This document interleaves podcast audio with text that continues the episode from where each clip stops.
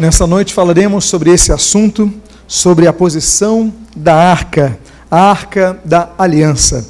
Eu convido a que você abra a sua Bíblia no quarto livro, no sexto livro das Escrituras Sagradas, no livro de Josué, o primeiro livro do rolo dos profetas. Josué, cujo nome original era Oséias. Oséias, é, ou Shea de Yashar, ser salvo, em determinado momento, então, ele muda o nome para Yasea, é Jeová salva, Deus salva, a abreviatura de Yahvé. Então ele muda o seu nome. Esse homem, ele caminhou durante 40 anos ao lado de Moisés, o seu líder, e que o conduziu. E quando Moisés então estava para entregar a liderança, a Bíblia diz que Moisés o chama e no capítulo 34 do livro de Deuteronômio, a Bíblia diz que Moisés impõe sobre ele as mãos e Josué fica cheio do espírito de sabedoria. Todos encontraram o texto de Josué, capítulo número 2. Eu gostaria de ler então o versículo de número 1 e o versículo de número 23 desse capítulo de número 2. O texto está na tela para que você acompanhe, se assim desejar. Diz a palavra de Deus. Desse tim enviou Josué, filho de Num, dois homens, secretamente, como espias, dizendo: Andai e observai a terra e Jericó. Foram, pois, e entraram na casa de uma mulher prostituta, cujo nome era Raabe, e pousaram ali. Assim, os dois homens voltaram, versículo 23, e desceram do monte e passaram e vieram a Josué, filho de Num, e lhe contaram tudo quanto lhes ocorrera. Oremos, Pai amado, lemos a tua santa e preciosa palavra, pedimos, Deus, fala conosco nesta noite.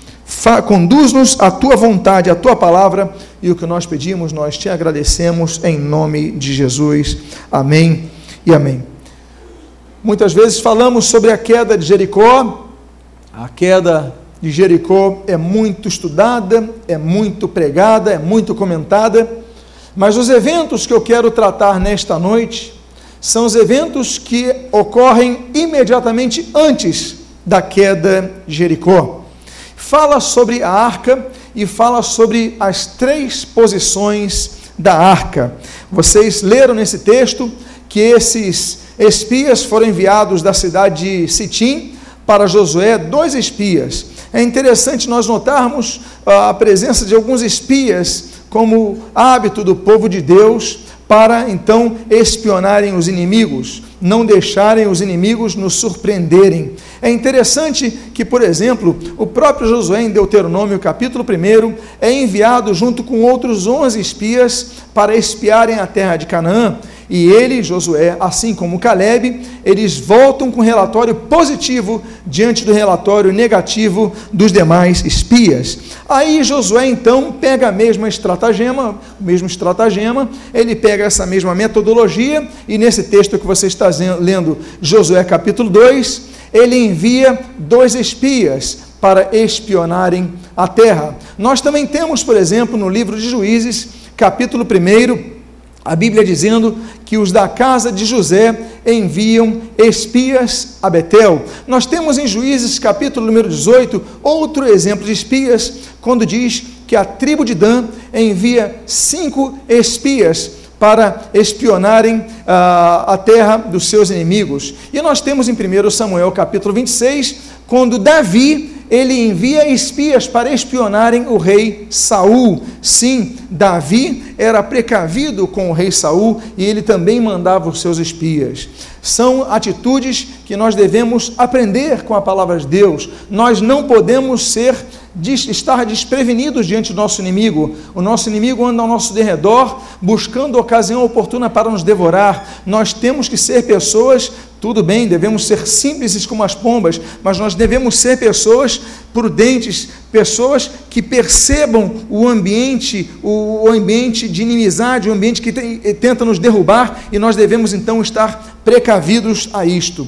Eles iriam enfrentar uma cidade fortalecida. Eles iam enfrentar uma cidade com grande estrutura bélica, com uma estrutura de, de, difícil penetração. Então Josué envia os dois espias. E o texto então continua dizendo o seguinte: Levantou-se, pois, Josué de madrugada e, tendo ele todos os filhos de Israel partido de Sitim, vieram até ao Jordão e pousaram ali antes que passassem. Cruzar o Jordão significa passar a uma nova fase da vida. Cruzar o Jordão significa você ultrapassar uma fase. Até aqui é uma fase, vou cruzar o Jordão, vou viver outra fase.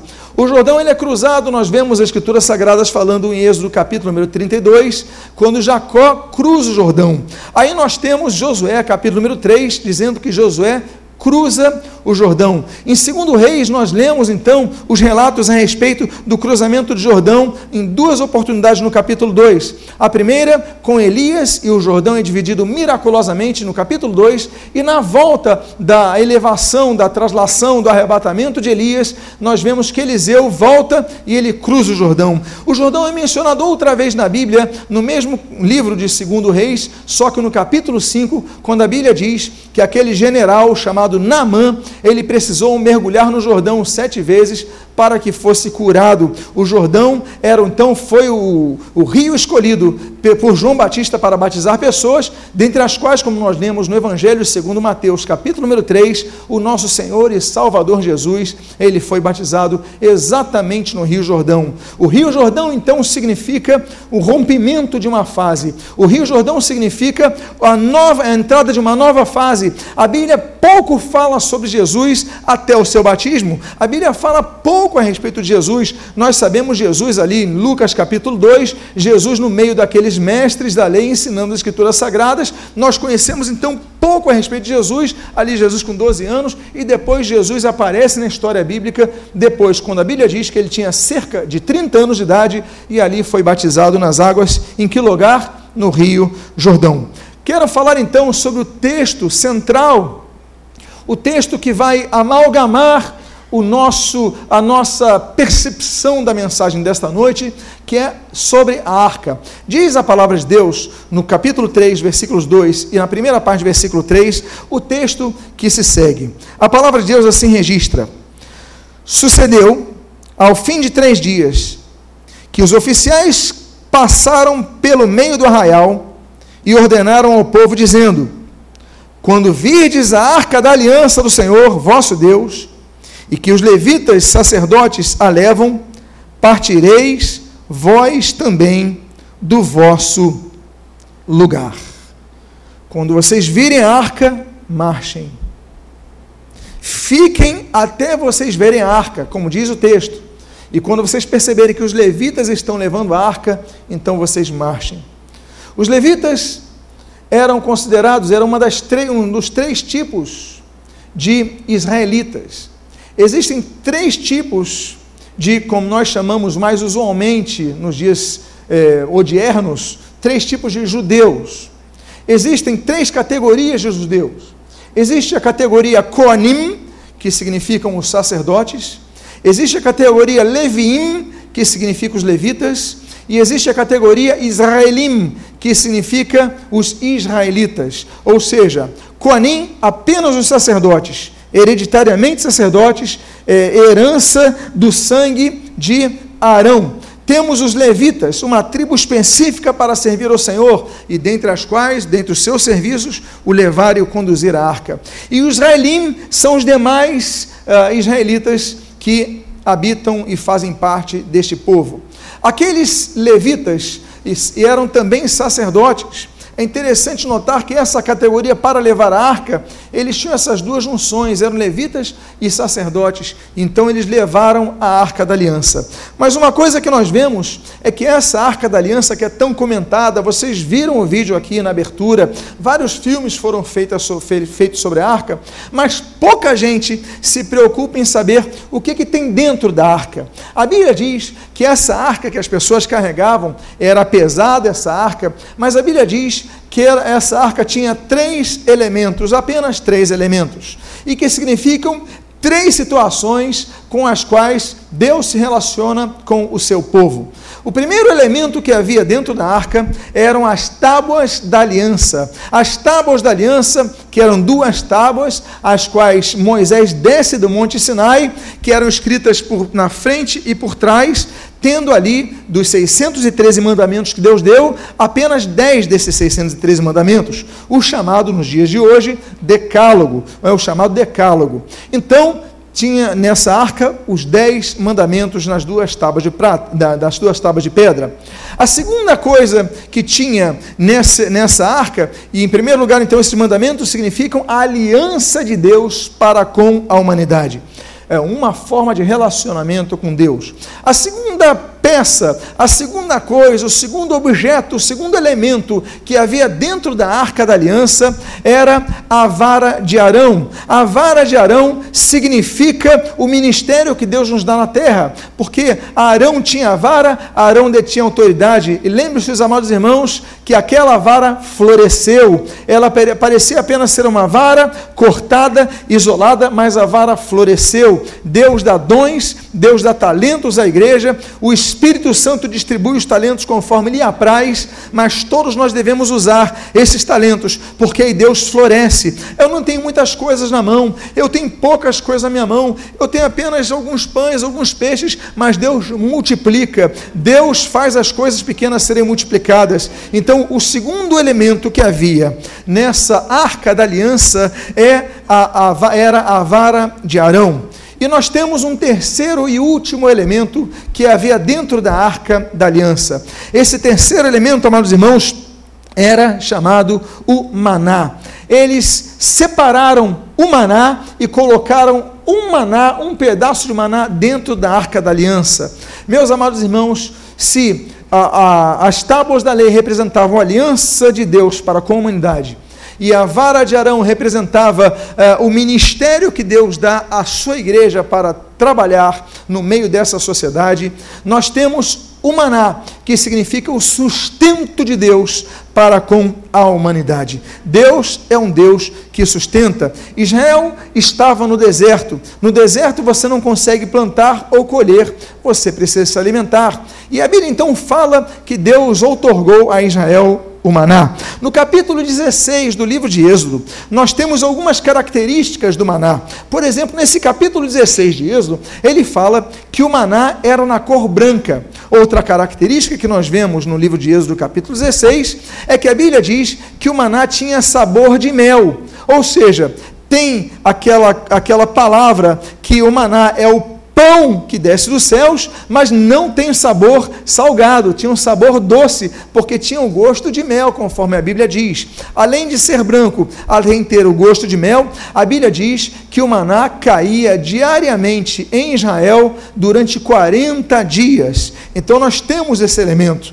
Ah, como é que o maná caía? Bom, nós sabemos pelo Salmo de número 78 que o maná caía como chuva, diz o salmista, diz o compositor sagrado, caía como chuva de cereais na terra. Ou seja, o maná caía e sustentava o povo de Deus. A Bíblia diz que eles recolhiam maná, na sexta-feira recolhiam duas vezes mais, para que não precisassem trabalhar no Shabat, ou seja, no sábado dos judeus. Ou seja, naquele dia, então, eles recolhiam duas vezes. É interessante notar que o maná, ele caía pela manhã, porque à tarde eles tinham o alimento das codornizes, ou seja, eles tinham então o seu valor é, proteico à tarde, de manhã eles tinham o maná. Essa era a dieta de Israel por 40 anos. Até que, como nós lemos e a Bíblia explicita, no livro de Josué, capítulo número 5, quando eles entraram na terra prometida, o maná cessou. É por isso que o Senhor Jesus diz no Evangelho de João, capítulo número 6, que o maná é um alimento temporário, que o verdadeiro pão que desce dos céus é o Senhor Jesus. Ele é o pão da vida. Quem come a Jesus não tem mais fome. No momento da Santa Ceia que nós participamos da ceia do Senhor, que nós participamos nesta noite aqui, nós comemos um pão e nós então nos rememoramos do pão da vida que é o Senhor Jesus, como a Bíblia diz em João capítulo número 6. Mas se esse elemento daquele maná é provisório, não significa que ele vai ser esquecido para sempre, porque um dia nós vamos voltar a comer o maná. É o que a Bíblia diz ali em Apocalipse capítulo 2, quando o Senhor Jesus, ao escrever as sete igrejas para a Ásia, entregando-as através da, da escrita de João, a, quando ele escreve a igreja de Pérgamo, ele fala o seguinte: olha, ao que vencer, dar-lhe-ei, ele vai dar duas coisas quando do contexto da igreja de Pérgamo, ele vai dar uma pedrinha escrito nosso novo nome. Sim, receberemos um novo nome nos céus. Não teremos o nome que nós usamos na terra. Até hoje os judeus fazem isso. Vocês sabem que os judeus, independentemente da sociedade que eles façam parte, eles têm dois nomes. Eles têm um nome que se dá no cartório do país corrente e eles têm o um nome da comunidade judaica. Deus tem um novo nome separado para nós. Qual é o meu nome? Não sei. Qual é o seu nome? Não sei. Mas ao vencedor dar-lhe-á, dar, ser-lhe-á dada uma pedrinha com seu novo nome. E uma segunda coisa que a, a carta à igreja de Pérgamo diz a respeito de nossa chegada ao céu é que nós receberemos ali o maná que está escondido. O maná, o maná então voltará a ser algo representativo para nós, ainda que nós possamos entender que esse maná escondido é o nosso corpo Cordeiro de Deus, o Senhor Jesus, que ali habitará conosco e ali viveremos para sempre ao lado dele. O que eu quero dizer para vocês então é que essa arca da aliança que os levitas sacerdotes carregavam, que continha essas três coisas: a arca da, as tábuas da lei, continha a vara de Arão e continha o maná, representam a aliança de Deus, o ministério que Deus nos dá e também o sustento de Deus. Deus não te deixará sem o alimento. Diga à pessoa que está do seu lado: Deus não te deixará sem o seu alimento quando a arca estiver presente na sua vida.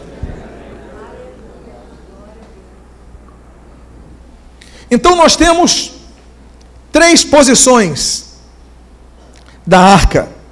Nós mencionamos, esse é o título da mensagem, as três posições da arca.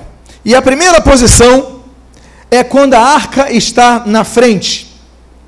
A Bíblia diz, no livro de Josué, capítulo número 3, na segunda parte do versículo 3, o seguinte: quando virdes a arca da aliança do Senhor, vosso Deus, e que os levitas sacerdotes a levam, partireis vós também do vosso lugar e a e a seguireis. Só segue quem está atrás. Se você segue alguém, é porque esse alguém está na frente. A primeira fase da nossa caminhada ele exige que a arca de Deus esteja na frente. Nós devemos seguir a arca. Nós devemos seguir a arca, porque assim nós seguimos a direção de Deus. Os sacerdotes estavam na frente. Os sacerdotes, que também eram levitas, estavam à frente, conduzindo a arca, e o povo ia atrás. Então ele falou: quando vocês virem, vocês vão partir. Não partam sem a arca, não caminhem sem a presença de Deus, não deem um passo sem ver a presença de Deus, porque Deus é a nossa, tem a nossa a direção para a nossa vida. É Deus quem conduz a nossa vida. Perdido é o homem que não tem a direção de Deus na sua vida. E meus amados irmãos, o texto do versículo seguinte, o versículo número 4, continua dizendo dizendo, e você pode acompanhar o que diz na Bíblia, quando o texto sagrado assim registra. Contudo, haja distância de dois mil côvados entre vós e elas. Não vos chegueis a ela, para que conheçais o caminho pelo qual haveis de ir, visto que por tal caminho nunca passaste antes. Por tal caminho nunca passaste antes, então você mantém a distância de dois mil côvados. Dois mil côvados são 900 metros. 900 metros, então vamos aqui arredondar, cerca de um quilômetro. Essa, um quilômetro, é a distância que o povo tinha que ter da arca.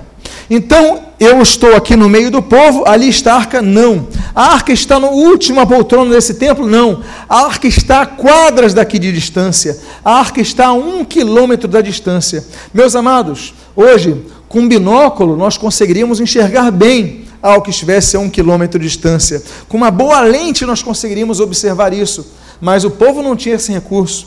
Ou seja, o que o povo conseguia enxergar nesse caminhar da arca era talvez o brilho dourado dessa arca. Talvez eles vissem aquele brilho e um pequeno grupo de pessoas ali distante. Ah, então vamos seguir. Peraí, estamos muito próximos, vamos manter distância. Nós devemos então entender que para seguir na obra de Deus, nós não podemos cortar caminho, nós não podemos pegar atalhos. Há momentos em nossa vida que nós devemos caminhar dando um passo de cada vez, porque muitas vezes, quando nós precisamos caminhar, nós queremos correr e tropeçamos. Muitas vezes, nós queremos chegar a uma situação que Deus ainda não preparou e nós queremos cortar atalho. Meus amados irmãos, quantas vezes nós fazemos isso? Porque não sabemos esperar, não queremos aguardar a resposta de Deus, então nós vamos a atalhos. Quantos não se lembram, por exemplo, da situação de Saul? Saul ele quis cortar um atalho. Olha, o profeta Samuel está demorando. O profeta Samuel que vem oferecer sacrifícios a Deus, ele está atrasado. E diz a Bíblia que o povo começou a ficar muito ansioso. Mas ele não chega, ele não chega, ele não chega. Então Saul fala: Eu já sei o que eu vou fazer ele está demorando, eu vou fazer no lugar dele. Ele não espera, ele corta o caminho, ele pega um atalho e por causa disso ele perde o reino.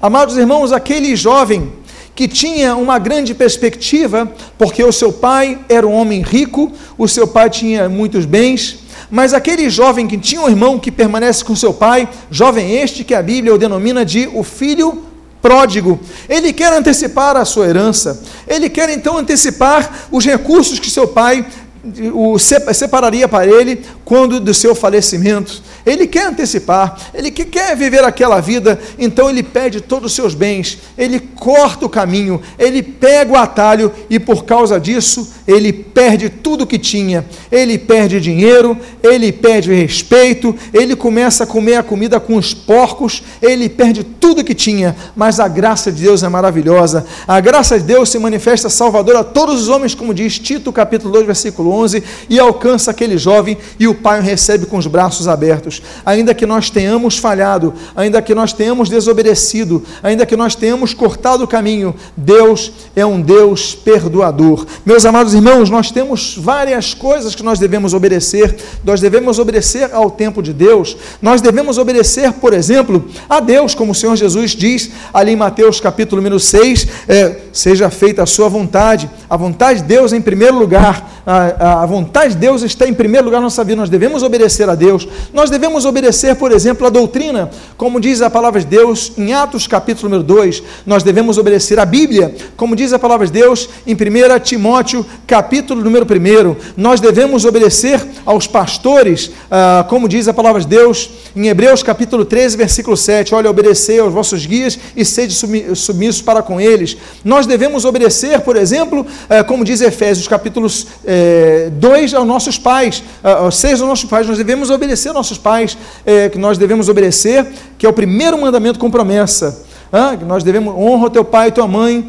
para que se prolongue os teus dias sobre a terra. Esse é o primeiro mandamento com promessa. Nós devemos obedecer, como diz a palavra de Deus em Romanos capítulo 13, versículo 1, às autoridades constituídas. Então, nós devemos estar debaixo de autoridade e nós obede devemos obedecer então ao tempo de Deus em nossas vidas. Nós devemos lutar. Não significa que nós devemos entregar, não significa que nós devemos desistir. Nós devemos perseverar, como o Senhor Jesus ensina naquela, naquela parábola do juiz Enico com aquela viúva em Lucas capítulo 18. Olha, perseverar em oração, porque a resposta virá. Como nós mencionamos pela essa manhã, Deus pode dar três tipos de resposta. Deus pode dar, por exemplo, a resposta que nós vemos ali em 1 Reis, capítulo número 18, quando Elias, no seu altar, ele clama ao Senhor e Deus diz sim e desce fogo do céu na hora. Nós podemos também receber a resposta não de Deus, como o caso da criança, o filho de Davi, que nasceu muito enfermo, estava para morrer,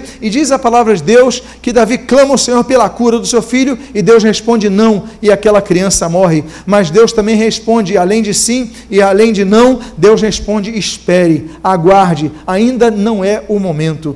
Então a Bíblia diz: olha, mantenham distância da arca, mantenham distância de dois mil côvados, 900 mil, quase um quilômetro da arca, porque vocês não sabem o caminho que vocês devem ir. A arca na frente significa a direção de Deus para nossas vidas, mas não só isso. A palavra de Deus continua e diz no versículo seguinte, no versículo número 5, nós lemos: Disse Josué ao povo: Santificai-vos, porque amanhã o Senhor, o Senhor fará maravilhas no meio de vós. A distância tinha propósitos. Propósito de não perderem a direção, mas o propósito de manterem a santidade diante da presença de Deus. A Bíblia diz em Romanos capítulo 2: Olha, libertados dos pecados e transformados em servos, aí vocês produzam vosso fruto para a santificação. Necessitamos de duas coisas para produzir frutos de santificação, segundo Romanos capítulo 6. A primeira coisa é libertados do pecado, devemos ser livres do pecado, devemos ser livres de tudo que nos acorrenta. E a segunda coisa é transformados em servos, ou seja, devemos aprender a servir ao nosso próximo, a servir o nosso irmão, a servir com aquilo que Deus nos deu, as oportunidades que Deus nos dá. Essa é uma coisa sobre a santificação. A Bíblia diz, por exemplo, que não há como agradarmos a Deus sem santificação, não há nem como vermos a Deus. A Bíblia diz em Hebreus capítulo 12, versículo 14, olha, sem santidade ninguém verá ao Senhor. Sem santificação ninguém verá a Deus. Nós não veremos a Deus se não vivermos uma vida santa. O que é santa? É separado desse mundo, é separado da obediência desse mundo. Nós devemos ter uma vida santa. A Bíblia diz em 1 Tessalonicenses, capítulo número 4, o seguinte: Porque esta é a vontade de Deus, a vossa santificação. É por isso que a Bíblia diz e dá uma ordem. Em 1 Pedro, capítulo número 1, a Bíblia diz: Olha, sede santos porque eu sou santo. Está apontando para um texto de Levítico, capítulo 20, que é rememorado pelo Espírito Santo a Pedro nessa primeira carta que ele escreve no início dela. Sede santos, porque eu sou santo. Santidade é um estado que deve ser vivenciado nos dias de hoje. Devemos ser santos nessa sociedade incrédula, nessa sociedade corrompida. Mas a arca devia estar na frente também por outros propósitos. A Bíblia diz no versículo número 6, o seguinte: E também falou aos sacerdotes, dizendo: Levantai a arca e passai adiante do povo. Levantaram, pois, a arca da aliança e foram andando adiante do povo. A arca, quando foi dada a ordem que ela se mantivesse a cerca de um quilômetro de distância, ela estava no meio do povo mas ela devia ir para a frente do povo. O primeiro estágio é ir para a frente do povo, porque quando a arca andava, o povo andava. O povo ia no ritmo da arca, o povo ia no, no, no espaçar que a arca dava, os passos que davam os sacerdotes, o povo ia e falou: sai daí e vai adiante. E o povo ia andando adiante, da, é, é, seguindo a arca. Meus amados irmãos, o povo andar significa o povo sair do seu lugar. Nós devemos sair do nosso lugar, nós devemos crescer. A Bíblia diz que nós devemos crescer de uma fase que nós ainda estamos vivendo. Ah, por exemplo, 1 Coríntios capítulo 6, versículo capítulo 3, versículo primeiro, a Bíblia diz: olha, leite vos deis a beber, mas vocês não podem, porque vocês não estão condições, vocês precisam continuar com leite, com leite, vocês precisam crescer com o básico. Muitas vezes nós queremos avançar as situações da nossa vida quando a gente não tem o básico. A gente quer fazer muitas coisas na obra de Deus, mas a gente não lê a Bíblia diariamente, a gente não ora, a gente não usa nossos dons, nossos talentos, nossos, o que Deus nos deu. Como é que a gente quer comer carne se não está nem tomando leite? A gente não ouve a palavra palavra, a gente não vai aos cultos, não congrega, como diz a, a Escritura Sagrada, como é que nós queremos crescer? Nós devemos crescer. A Bíblia diz que nós devemos crescer no conhecimento da palavra. A Bíblia diz que nós devemos conhecer, crescer no conhecimento de Deus, como diz a primeira carta de Pedro. A Bíblia diz que nós devemos crescer numericamente, a igreja tem que crescer através do evangelismo. Em, em Atos capítulo de número 2, em Atos capítulo número 4, a Bíblia diz que nós devemos crescer é, qualitativamente, em qualidade qualidade. A Bíblia diz que nós devemos crescer, em Romanos fala sobre isso, devemos crescer com paciência durante a, a, a dificuldade, durante a tribulação. A Bíblia fala é, sobre nós crescermos em Efésios capítulo 2 em santidade. Aquele que é santo deve se santificar mais.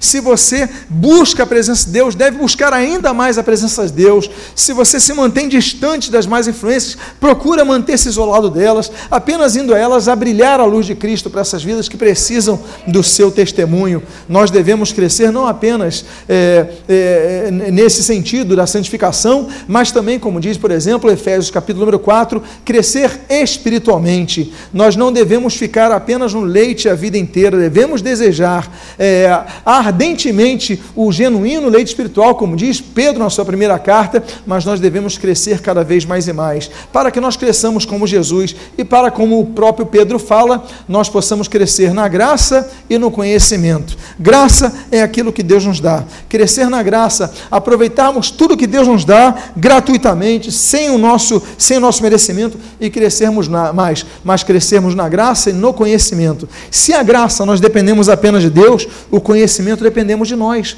Buscarmos o conhecimento, buscarmos mais ouvir a palavra de Deus. Quanto mais nós ouvimos a palavra de Deus, mais solidificamos a nossa fé, porque a Bíblia diz: a fé vem pelo ouvir e ouvir pela pregação da palavra de Cristo, diz Romanos. Nós devemos então crescer ouvindo mais a palavra, nós devemos crescer lendo mais escrituras sagradas, estudando mais o livro da verdade, estudando a palavra do Espírito de Deus e nós possamos então crescer ainda mais. A arca está na nossa frente. Nós devemos acompanhar, andar no ritmo dela, crescer cada vez mais e mais.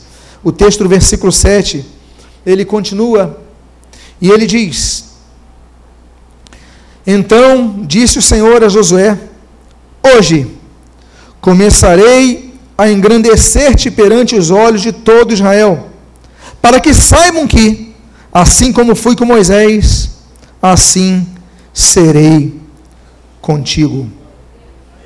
Para que todos saibam que, assim como fui com Moisés, eu vou ser contigo, Josué. Eu vou ser contigo, irmã. Eu vou ser contigo, irmão. Eu vou ser contigo, irmã. Eu vou ser contigo, irmão. Eu vou ser com cada um para que todos saibam que eu estou contigo.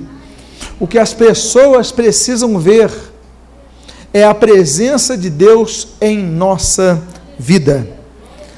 A Bíblia diz sobre a presença de Deus que Adão e Eva procuraram, Gênesis capítulo 3, Adão e Eva procuraram se esconder da presença de Deus, mas não conseguiram. O capítulo seguinte, o capítulo número 4 de Gênesis, a Bíblia diz que Caim procurou fugir da presença de Deus, mas não conseguiu. No capítulo consecutivo, que é o capítulo número 5, nós vemos um dos textos mais belos da Bíblia. A Bíblia, a, a Bíblia fala em Gênesis 5 sobre Enoque. E Enoque não apenas andava na presença de Deus, mas andou com Deus. Deus o levou para si. Olha que coisa bonita. O desejo de Deus estar com Enoque. Que homem consagrado, que homem santo. Eu não sei o grau que esse homem tinha de intimidade com Deus, mas olha, eu imagino que foi muito especial, porque Deus o tomou para si. No próprio Gênesis, capítulo número 17, nós vemos então um convite de Deus a Abraão, dizendo: Abraão, anda em minha presença. Nós devemos fazer como Abraão, andar na presença de Deus. É uma presença tão poderosa, meus amados irmãos, que a Bíblia diz sobre a presença de Deus no Salmo de número 114. Olha, diante da presença de Deus, a terra treme. A terra treme quando Deus está presente. É por causa disso que o compositor sagrado, o salmista do Salmo 139, ele diz: Olha, onde me ausentarei do teu espírito? E ele continua o seu pensamento dizendo: Para onde fugirei da tua face? Não há local onde nós possamos fugir da presença de Deus. O que nós devemos fazer é o oposto: é buscar a presença de Deus, é andarmos na presença de Deus, é invocarmos ao Senhor enquanto Ele está perto, é buscarmos ao Senhor, porque Ele vai se manifestar nas nossas vidas. Busque o Senhor em nome do Senhor Jesus. Aí nós entendemos o que diz o texto: olha, para que todos vejam que assim como foi com Moisés, eu serei contigo. Diga a pessoa que está ao seu Deus é contigo e as pessoas vão ver isso.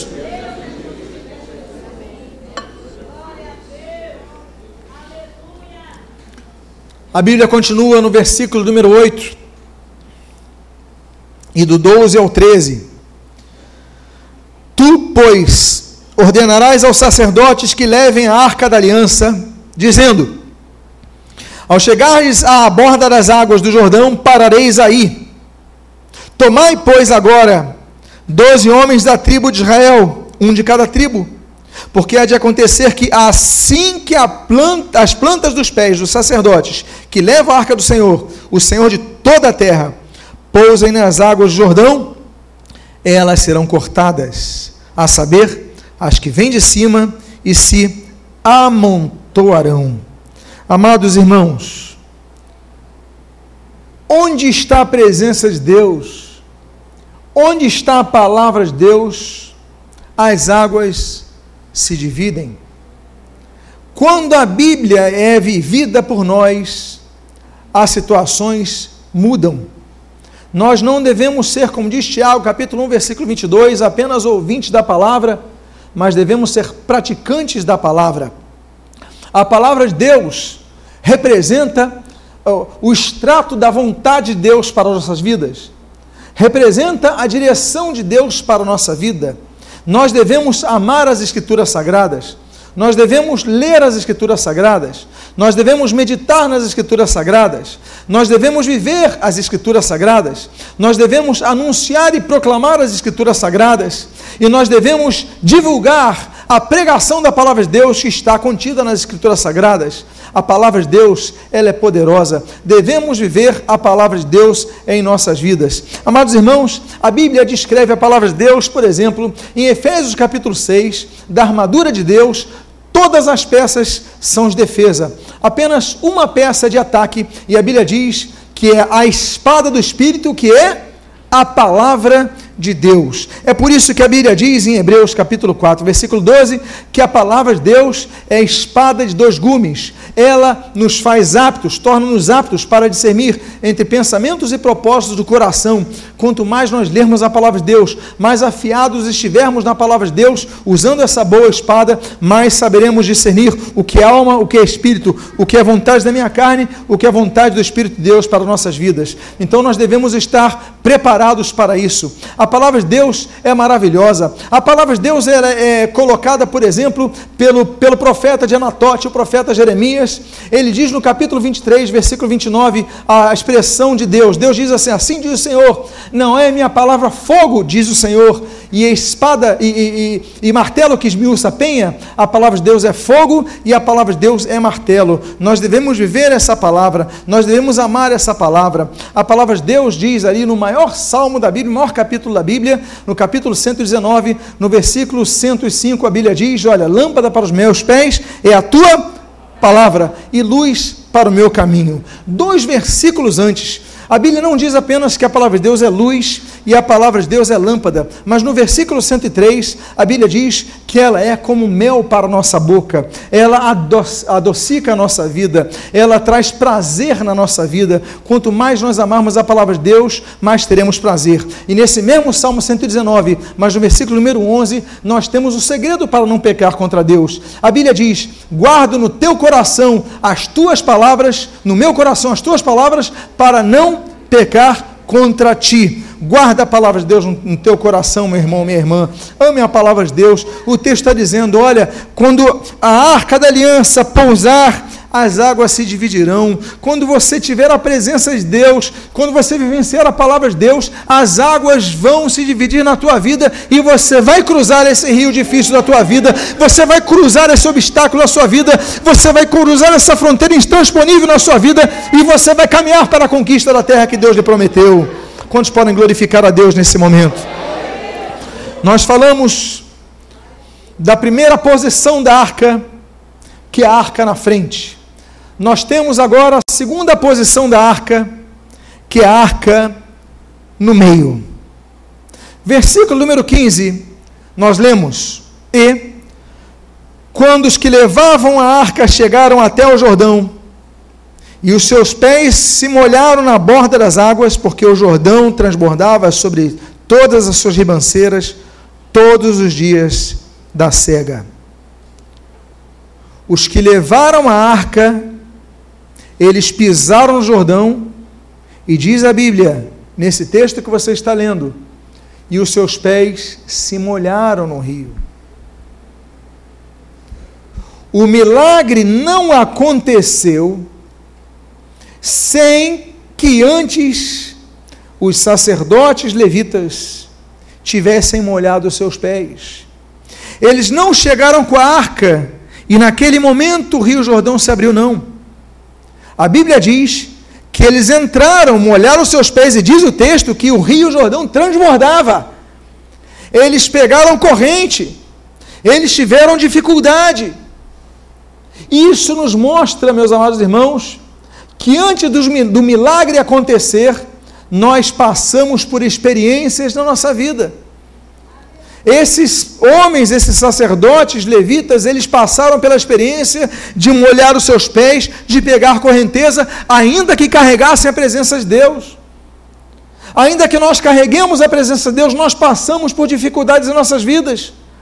Nós passamos pelas correntezas da nossa vida. Nós passamos por situações que nós pensamos: olha, eu vou me afogar, eu vou morrer afogado, que o rio está com intensidade. Mas a Bíblia diz que esses homens que carregavam a arca da aliança, eles não soltaram a arca da aliança. Nós devemos ser fiéis a Deus em todo momento. A promessa havia, a direção havia, a instrução Deus dera. Olha, vai que o rio vai abrir. Mas quando eles pisaram na arca, os, os pés molharam. O rio não abriu. O rio abriria depois, mas não abriu no momento que eles pisaram. Experimentaram. Deus permite que nós sejamos experimentados. O próprio Senhor Jesus, ele foi experimentado ali em Jericó. Quando a Bíblia diz, através do Evangelho de Mateus, capítulo 4, que o Espírito do Santo de Deus levou o Senhor Jesus ao deserto para lhe ser tentado. Jesus podia ser tentado por um dia, Jesus podia ser tentado por uma hora, Jesus podia ser tentado por uma semana, mas ele foi tentado por 40 dias ali. Jesus passou por uma fase fase difícil, uma fase luta, porque nós não passaríamos?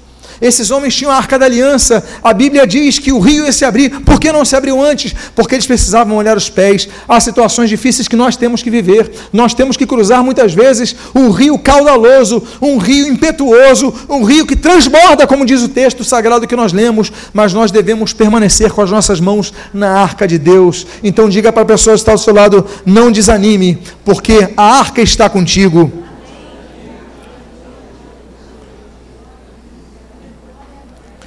A Bíblia continua dizendo no versículo número 16: Pararam-se as águas que vinham de cima, levantaram-se no montão, muito longe da cidade de Adã, que fica ao lado de Sartã, e as que desciam ao mar de Arabá, que é o mar salgado, foram de todo cortadas. E então passou o povo de frente de Jericó. Eles estão cruzando o rio, mas quando eles passam por uma cidade, Adã, que fica lá de Sartão, coloquei os termos em hebraico, porque é interessante notar que Sartã em hebraico significa aflição deles. Eles estavam para conquistar Jericó. E eles vão cruzar o rio exatamente próximo à região de Sartã, que significa a aflição deles. A dificuldade é deles, a luta é deles, o que eu estou passando não é nada, porque eu vou possuir a terra prometida. A Bíblia diz então que naquele momento que eles molham os pés, o mar se abre em Sartã, a aflição é deles. Nós devemos ter a certeza, meus amados irmãos, da nossa salvação. Nós devemos ter a certeza que muitas vezes o sofrimento que nós passamos aqui na terra não se compara com o que Deus tem separado para nós. A Bíblia diz, olha, através do apóstolo Paulo, nem olhos viram, nem ouvidos ouviram, nem, nem, nem jamais penetrou em coração humano o que Deus tem preparado para aqueles que o amam. Deus tem preparado algo especial para nós. Nós nos devemos preocupar com a nossa salvação. Devemos anunciar o Evangelho para os outros, mas nós devemos cuidar da nossa vida, a nossa vida espiritual com Deus. Podemos pregar o Evangelho a todos, mas não adianta nós pegarmos o Evangelho, expulsarmos demônios, como Jesus fala em Mateus capítulo 7. Ele vai dizer: Olha, apartai-vos de mim, porque não vos conheço. Ah, mas em teu nome pregamos, em teu nome expulsamos demônio, cantamos, tocamos, evangelizamos, demos aula de escola dominical, fizemos. Eh, não importa, apartai-vos de mim, não vos conheço. Por quê? Porque nós devemos cuidar da nossa vida, nós devemos cuidar da nossa vida, a aflição é deles. Então o problema estava não com o povo obedecer, porque quando nós obedecemos, podemos molhar os pés, mas Deus está conosco para nos abençoar. O problema do inimigo de nossas almas, aquele que quer nos destruir, o problema dele. A Bíblia fala sobre o julgamento de Satanás, a Bíblia fala que no futuro, no porvir, nos tempos é, da, da eternidade futura, nós teremos três grandes, teremos alguns grandes julgamentos, são cinco grandes julgamentos. A Bíblia fala, por exemplo, aliás, são vários julgamentos, a Bíblia fala do julgamento dos anjos, por exemplo, em 1 aos Coríntios capítulo 6. A Bíblia fala do julgamento dos santos, no mesmo capítulo. A Bíblia fala do julgamento da nação de Israel, em Ezequiel capítulo número 20. A Bíblia fala, por exemplo, do julgamento das nações. O Senhor Jesus fala sobre isso em Mateus capítulo 25. Mas existem sobre os povos, os salvos e os não salvos, Três julgamentos estão estabelecidos. O primeiro julgamento é o julgamento dos santos. Em 1 Coríntios capítulo 5, versículo 10, a Bíblia fala que todos nós vamos comparecer diante do tribunal de Cristo. É o tribunal onde Cristo será o juiz. Há dois outros julgamentos que a Bíblia fala que vão acontecer no futuro, mas não estaremos nesse julgamento, que é o julgamento para condenação. A Bíblia fala do julgamento de Satanás, por exemplo, em Apocalipse capítulo número 20, versículo número 10, e a Bíblia fala do julgamento dos perdidos, dos que não vão herdar a salvação em Apocalipse capítulo 20, dos versículos 11 ao versículo 14, é o tribunal do grande trono branco. Nós devemos então estar preocupados com a nossa salvação, buscar a nossa salvação e pregar o evangelho a toda criatura naturalmente. Mas é interessante notar que a Bíblia diz que, nesse texto, muito longe da cidade de Adã, Adã. Adã significa em hebraico vermelho. É por causa disso que o primeiro homem da terra, como diz 1 Coríntios capítulo 15, é mencionado em Gênesis capítulo 3, ele recebe o nome de Adão.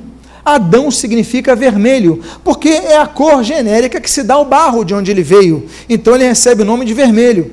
É por causa disso, por exemplo, também da cor vermelha, que nós vemos a primeira, a primeira, a primeira troca de bênção, a primeira negociação de uma bênção e a primeira perda de uma grande bênção familiar que nós temos aqui não é a primeira, mas é uma delas, quando, por exemplo, Jacó, ele consegue o direito à primogenitura de Esaú, seu irmão. Seu irmão estava com fome. Jacó prepara ali uma sopa de lentilhas e a Bíblia diz ali no livro de Gênesis, no capítulo número 25, que aquele, aquela sopa de lentilhas era vermelha. E diz o mesmo capítulo que por causa disso o seu nome também é chamado de Edom, Adão, vermelho. Ou seja, a tribo de Edom é herdeira daquele homem porque ele trocou a sua primogenitura pelo que é vermelho. Mas o que eu acho vermelho, meus amados, bonito nessa cor vermelha, meus amados irmãos, são algumas perspectivas sobre nossa salvação. Por exemplo, quando Deus vai fazer as cortinas, Deus dá orientação para Moisés e a sua equipe fazer as cortinas do tabernáculo, as cortinas que separavam o lugar santo do lugar santíssimo, eram cortinas que tinham que ser na cor vermelha. Olha que coisa interessante, o que separava o Santíssimo do Santo, a cor vermelha, a cor do sangue de Jesus. Esse véu, ele é rasgado quando Jesus está na, naquele calvário, o véu é rasgado de cima para baixo. Deus rasga, agora não há separação, podemos entrar no sangue, no Santo dos Santos através do sangue de Jesus. Olha que coisa bonita. Outra coisa vermelha bonita que nós vemos na Bíblia é nesse mesmo livro de Josué, um capítulo antes, no capítulo número 2, a Bíblia diz que quando Josué enviou os espias, eles ficam alocados na casa de uma prostituta chamada Raabe, e eles falam o seguinte, olha, tem uma promessa de salvação para a sua vida, Rabi. Tem uma promessa para a sua vida, você vai ser de uma promessa. Você e sua família vão ser salvas, mas tem que haver um sinal. E na janela você vai colocar uma corda na cor a cor vermelha, a cor carmesim. E esse é o sinal que ali estará você com a sua família. Uma, uma prova física, algo muito bonito. É um cordão carmesim que estava ali, representando aquilo que, por exemplo, nós vemos em Êxodo capítulo 12, quando Deus instrui ao povo de Israel que estava no Egito, antes da décima praga que viria ao Egito, recolher ali os, os primogênitos daquela terra. A Bíblia diz: olha, vocês coloquem no, no umbral de cada porta a marca do sangue do cordeiro. Que, que cor é a, a cor do sangue do cordeiro? vermelha. Essa cor vermelha fazia separação, não faz mais. Essa cor vermelha que trouxe salvação ao povo de Israel na região de Gozen, no Egito. Ah, essa cor vermelha que trouxe salvação à, à, à família de Raabe. E olha que coisa bonita.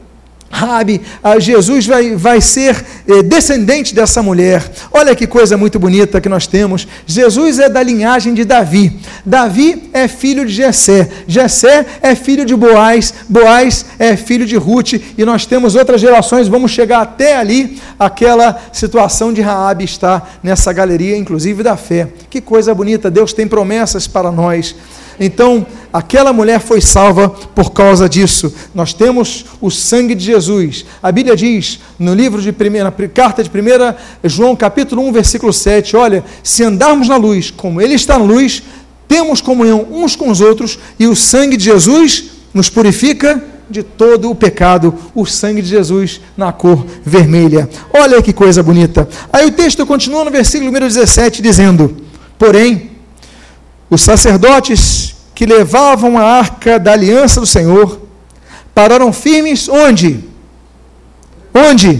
No meio do Jordão.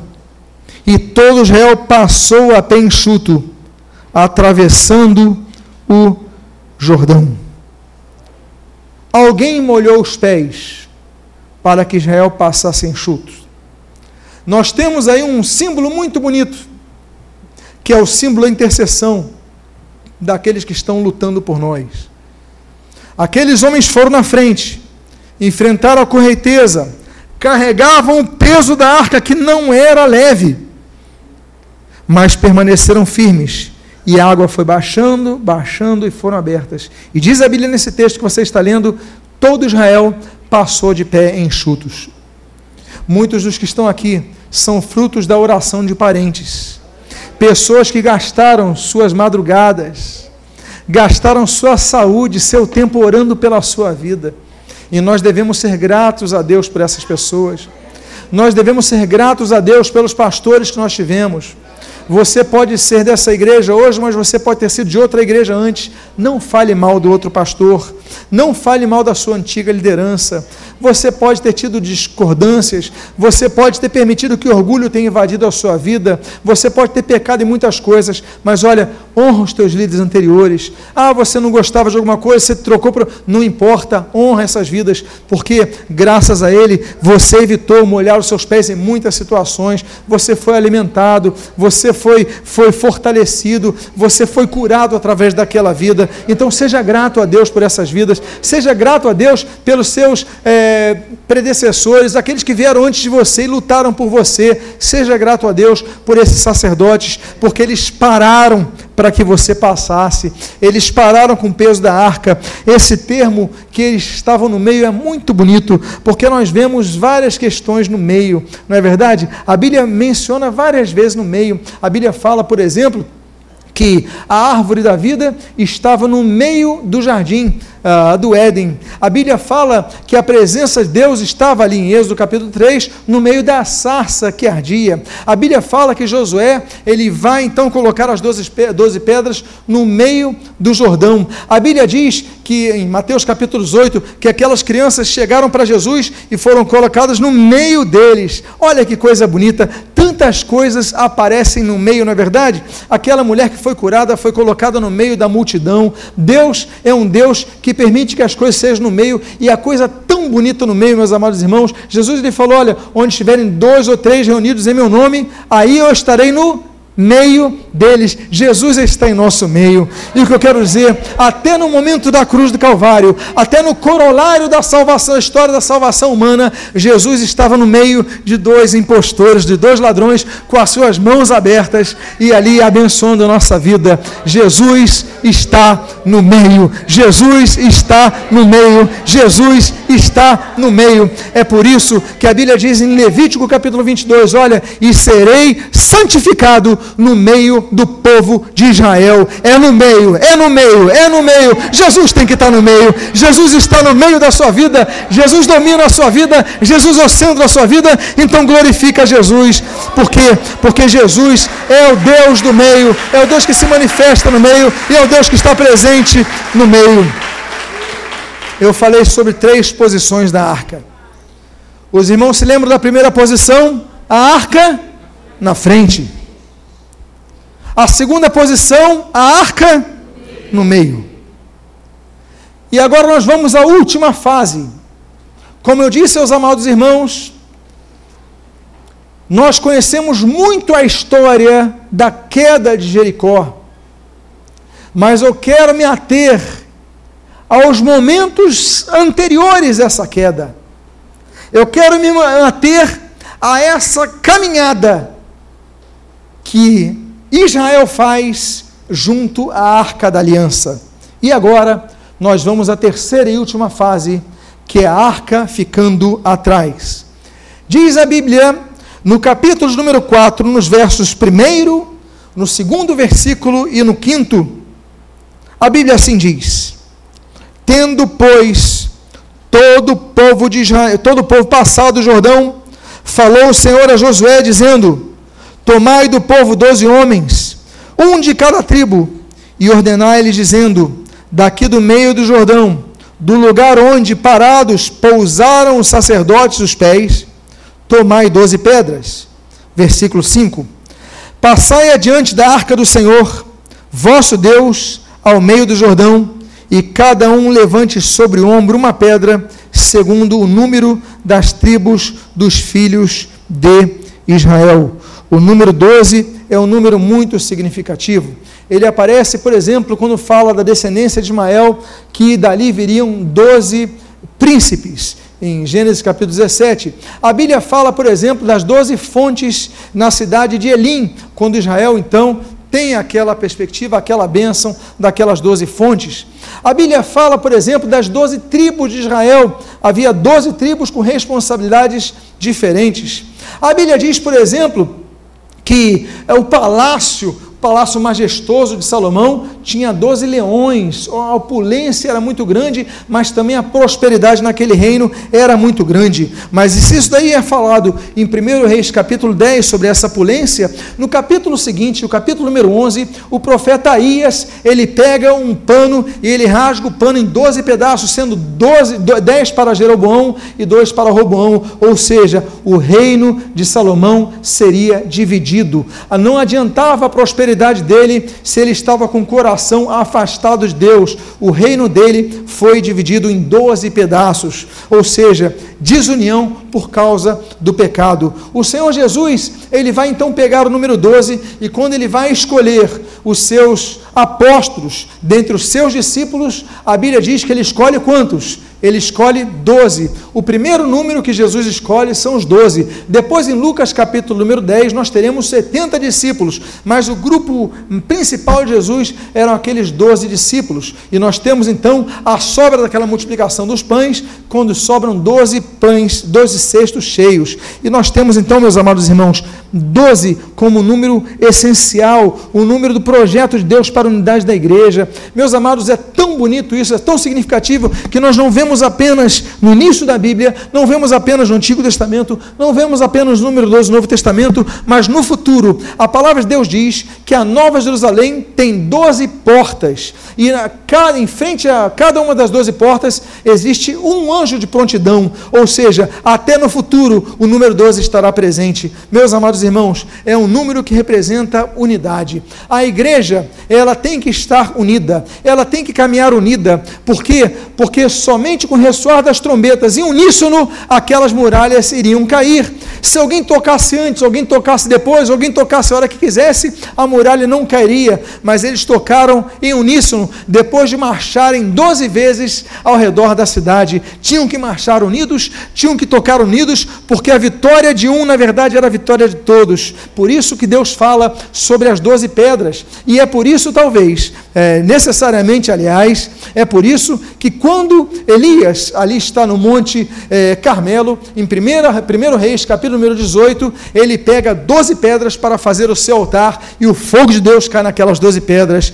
Meus amados, a unidade da igreja é algo necessário. Nós não podemos deixar a unidade da igreja, nós temos que orar pela igreja, nós temos que lutar pela igreja e nós devemos perseverar na igreja. Por quê? Porque o povo tinha que receber a bênção é, coletivamente. A Bíblia diz que a arca parou, mas o povo marchou. Há momentos, meus amados irmãos, que a arca vai estar parada, a presença de Deus vai estar ali, mas nós temos que conquistar as nossas conquistas. Não é na fé do pastor, não é na fé de outra pessoa, é na tua fé, é na unidade e você vai conseguir a vitória. Há momentos que você tem que não pode esquecer o seguinte: Deus te chamou para guerrear. E nós devemos então guerrear, mas guerrear coletivamente. Nós devemos estar unidos. Nós devemos estar juntos no mesmo propósito. E eu encerro com o último versículo desta noite, que é o versículo, os dois versículos que estão no versículo número 11 e versículo número 18. E a Bíblia diz o seguinte: Tendo passado todo o povo, então passou a arca do Senhor e os sacerdotes à vista de todo o povo. Versículo 18 ao subirem do meio do Jordão, os sacerdotes que levavam a arca da, da aliança do Senhor, e assim que as plantas dos seus pés se puseram na terra seca, as águas do Jordão se tornaram ao seu lugar e corriam como dantes sobre todas as suas ribanceiras.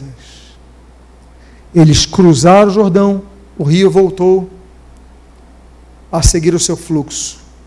Mas agora, eles estão numa nova fase. Agora eles já não estão atrás do Jordão. Agora eles já não estão atrás do seu obstáculo. Agora eles não, não estão atrás do seu grande desafio. Deus lhes deu vitória. Eles passaram desse grande desafio. Mas quando olharam para frente, tinha Jericó. Existem outros desafios que nós temos. Há vitórias que nós temos na nossa vida de fé, que nós passamos por grandes experiências com Deus, nós cruzamos o Jordão e falamos: bom, agora eu vou descansar. Agora eu vou relaxar. Agora não vou mais lutar por nada porque eu já consegui minha vitória. Quem disse isso? Nós temos lutas diárias. Nós cruzamos o Jordão, mas Jericó estava lá na frente e Deus ia exigir mais coisas para tomar a terra prometida. Meus amados, se o reino de Deus é tomado por esforço, como o Senhor Jesus disse, imagine as nossas conquistas diárias. É na nossa perseverança que nós seremos salvos. Nós devemos lutar.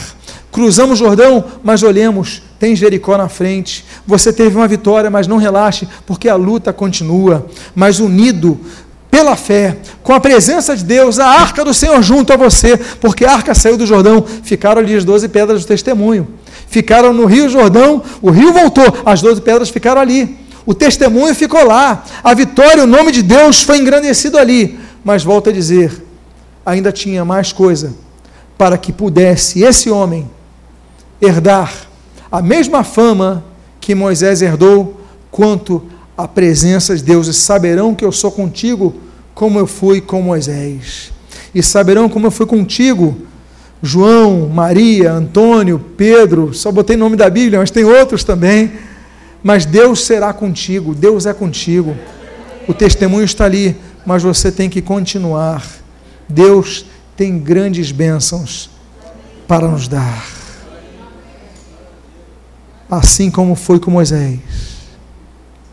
Eu sou contigo. Diga à pessoa que está do seu lado, assim como Deus foi com Moisés e com Josué, Deus é contigo. Esse homem era um homem que era líder por excelência. A Bíblia diz que esse homem, antes de morrer, no capítulo 24 do livro de Josué, ele tem 110 anos de vida. Ele é uma pessoa muito idosa. Líder de Israel, 110 anos.